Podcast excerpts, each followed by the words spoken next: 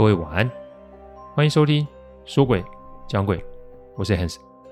这十几年来啊，我脚踏入一个非常冷门及奇特的领域，每天都在处理各种客户端委托的问题。问题除了人以外，不可免有各种科学及逻辑所不能解释的案例。之所以会开这个音频，是想要与各位分享心存善念的重要性。你别以为鬼很可怕，因为在我看来，人心比鬼还让人恐惧。欢迎收听今天晚上的说鬼讲鬼。说鬼讲鬼音频制作都有一定的程序规范，每个个案分享都要客户的书面授权才开始整理、写稿、录音、试听、制作，因此每周只能录制一集，还请各位见谅。因为每个个案都代表客户与当事人的信任，因此也只有我自己可以全权的做整理与制作。我知道这样子的速度其实不快，但反正如果可行，我会做这行做一辈子，所以只要大家有时间，都欢迎各位的收听哦。这一阵子啊，我我们像是经历了心情的三温暖哦，有知名的艺人，有年幼的孩子，让我们啊先替逝者及他们的家人祈福哦。因为这个痛得要非常非常久的时间才有办法去面对及消化。我以前在维基百科有说过，死亡是一个选项。那至于死后是否会下地狱，其实我觉得不在我今天要讲的这个事情之中。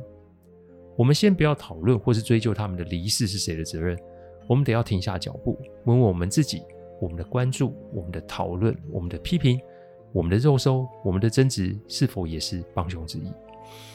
这一集的隔天啊，就是投票日了。没多久，这些新闻将会被一堆政治新闻给盖过。就如同我说的，唯有他们的家人得面对这个他们永久离开的残酷事实。所以，我们能做些什么呢？我们能为自己及他人做些什么呢？谩骂、攻击、抗议、捐款，都会是个选项。但我前面那个问题，请大家好好想想。心平气和的，才会让所有的事情有一个好的出发点。与人为善，真的不是随便讲讲哦。制度法律都是后手，因为很明显嘛，他们对于人性的节制效率其实是不高的。让我们在世人为往生者努力吧，从自己做起，大家都可以做得到。在这跟大家拜托了哦。我啊是一个不太在乎流量的人，因为因此啊，而且我也没有病以此为生，所以呢，我还是会谨守着这两个音频持续的做下去。这哪怕外面一片黑，我仍会选择啊点起自己的亮光，因为只要有一点光存在，世道就有希望。加油，好吗？各位，好，我们接着开始讲。那个路灯又开始一明一暗的闪了起来。站在柜台后面的阿健开始有些些许的不安，因为啊，早上凌晨那段经历太过于写实了。我转身安慰阿健，叫他不要怕，但阿健看着我的背后发生，发出了一声尖叫声哦。我转过身来啊，我又看到了路灯底下站着一个人，他也是背对着我们，他也翘起了他的脚跟给我们看，全身破旧的红衣，两条苍白没有着鞋的小腿，他举起了他的右手挥了挥，看来是来跟我们打个招呼，说他来了。恶心男已经吓到不会动了，他的妈妈及哥哥也是不知所措，因为这才刚讲完，怎么就来了？不用动。一个声音从后面传了出来，嘿嘿，我的战友阿纪又出现了。其实啊，昨天他正好在附近休息呢，因为阿纪很常去庙宇庙里打坐，他只要觉得气场不错，他都会进庙。所以我也常建议大家，如果心烦的话，庙里面走走动动、坐坐都是好的哦。这个呃，选举的时候啊，不见得要去人挤人呐，跟神明共处一下也不错。阿纪看了看前面，他走出去，在店与路灯之间撒了三条白线的海盐加米，然后点了三炷香，往路灯那边拜了三拜，就在路边插下去。接着走进来说：“现在不会有事情。”哎，不过年轻人，你有没有什么话是没有说的啊？我都说啦。哦，好哦。那待会香烧完之后，你跟我出去，我们就可以知道你说的是不是实话了。嘿，大概十五分钟啊，阿纪走了出去，然后呢，他要我把这个恶心男拎出去。说真的，要不是处理案子碰的多了，你想不腿软真的很难。所以啊，我就半拉半扶的把恶心男给拖了出去哦。阿纪要我去看看呐，刚刚那三道痕迹有没有什么异样？那天晚上没风也没雨，而且因为快是半夜，路上也没什么人。重点是我们这一区是出了名的没有流浪猫、流浪狗，因此在没有外力的介入之下，那三道痕迹理当来说应该就维持它既有的样子。可是我看到的却不是这样子，因为那三道的前面两道已经不成样了。这么说好了，各位可以想象一下那个画面：那三道是正对着女鬼出现的路灯，而前两道被动的痕迹，那个方向很明显就是从路灯那边闯过来的。我们在看那个痕迹的时候，路灯又开始一明一暗的在闪，但这一次闪的频率很慢。再来是那个一明一暗之间间隔了大约五秒钟。阿弟说啊，这女鬼刚想闯的时候啊，被福米盐啊给伤到了。这个加持米加五十盐，两个加起来可是个大杀器啊！你硬来的话，你就是头皮痛而已哦。再来啊，是砍香，香只有一支烧完，剩下两支是被折断的。阿纪说，这个香也是一种。可以拿来测试怨气的工具哦。受了伤还能折两支香啊！看来这小姑娘是动了真火。怎么样？不讲实话，那你等下直接去面对她好了。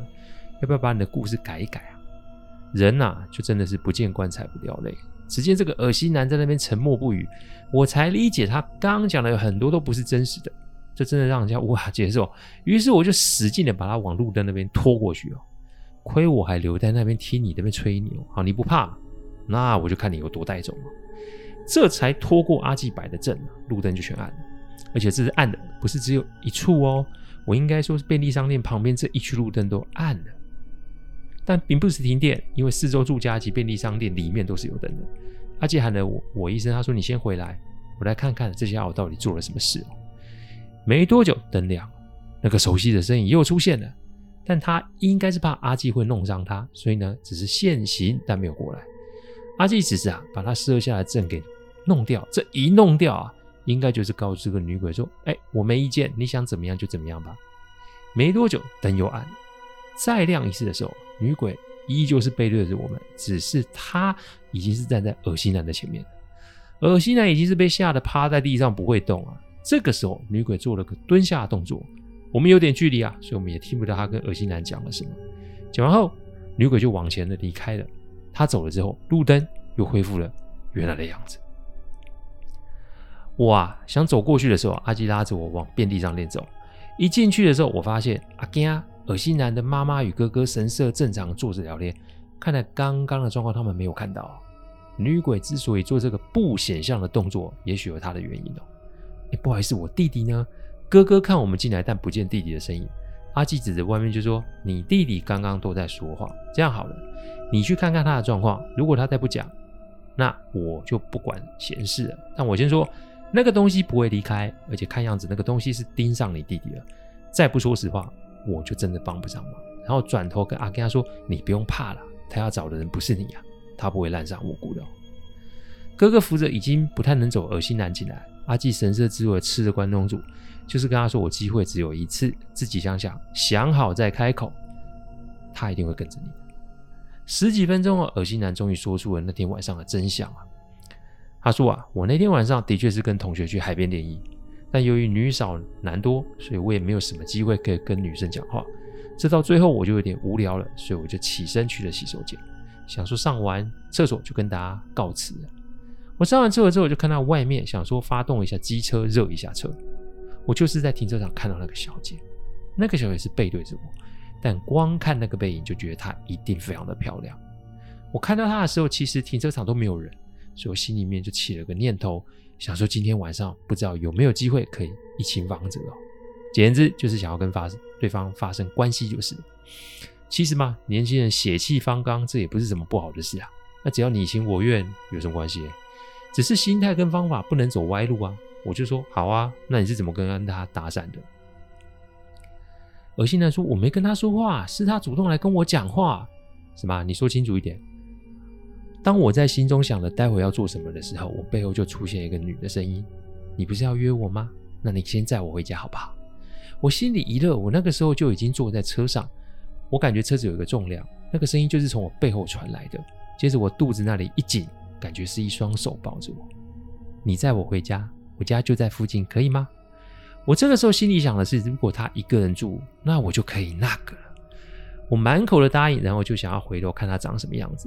但正当我要转头，那女孩子就说：“专心骑车，待会供你看的。”于是我连问都没问就出发了。停车场出去往右转是市区，往左转是往海岸线。那里我没有去过，我连那里是什么地方我都不知道。但我那个时候啊，满脑都是想着待会跟这女的会发生什么事，我根本没有在看我们是往哪里骑。大概骑了十分钟，我就听到有机车的喇叭声，然后加闪大灯。后来还是好几台机车一直用大灯闪我，我停了下来，一停下来，同学气急败坏说：“哎，你是怎么啦？你骑在这里干嘛？你走也不说。要不是刚我在上厕所出来看到你骑走了，你走到这边来不会有人知道。哎，你不是啊？我就哎，那个女的呢？恶心男回头看，没有看到他刚刚后面那个女孩子。这个时候他才看清楚自己骑车骑到什么地方。这是一个没有人烟的路段，重点是路旁一排的公墓哦。他猛然觉得刚刚的事情有点诡异啊。”但他不敢说什么，于是就跟着大家骑车回学校。但在往学校的路上，每隔一段路就会有一个女的背影站在路灯下面，跟他在停车场看到那个女的是一模一样。他吓得连车都快骑不稳了，但他还是强打的精神跟着车队。好不容易到了省道上的便利商店，他问大家在路上有没有看到什么，大家都摇头说没有啊。他这个时候就知道自己是碰上了什么东西。买完东西后，大伙驱车往学校前进。一路上就没有这个女孩子的踪迹。但当天晚上他在睡觉的时候，男生宿舍六个人一间，格局吗？是下面是书桌椅，上面是床铺。经过这个晚上的事情，他真的是被吓到了。但他还是会想，如果跟这女子可以有关系，那会有多好？我只能说啊，色字头上一把刀啊。但正当他处在惊吓与遐想之间的时候，他发觉床下的灯怎么一开一灭呢？是室友醒了去厕所吗？正好他自己也想上，作伴来去好了。现在他一个人去哪都会怕。可是正当他探头往下看的时候，他看见的就是那个女鬼背对着他，然后坐在椅子上，这就吓人了。正当他想要叫，灯又灭了。他这个时候感觉有人坐在他的身上，听到了一句话：“你不是要跟我回家吗？”接下来的这段日子每天都一样，他已经快被搞疯了。那不对啊，那你昨天来这边干嘛？哎，这个妹妹说你已经跟着她好几天嘞，你怎么解释？我我有点喜欢她，所以我才跟着她。嚯哈，这个啊，真是做鬼也风流哎，都死到临头，你还有心情讲这种事哦，够厉害的哦。我没好气的盯着这个人，你自己作死就算了，还把鬼引来这里。阿根她只是一个单纯且自食其力的女孩子，你真的会害死人哦。阿基点点头说：“好吧，事情总算是搞清楚了，解铃还须系铃人呢。”你会怎么样？我不知道，但至少我有可以处理的方法了。好，休息一下，明天早上我们去当初你看见的女孩子的公墓吧，她一定跟那里有所关联，找到她就有机会可以解决哦。那天晚上，所有人啊就跟我在事务所里面打地铺。隔天早上，我们起了个早，准备出发。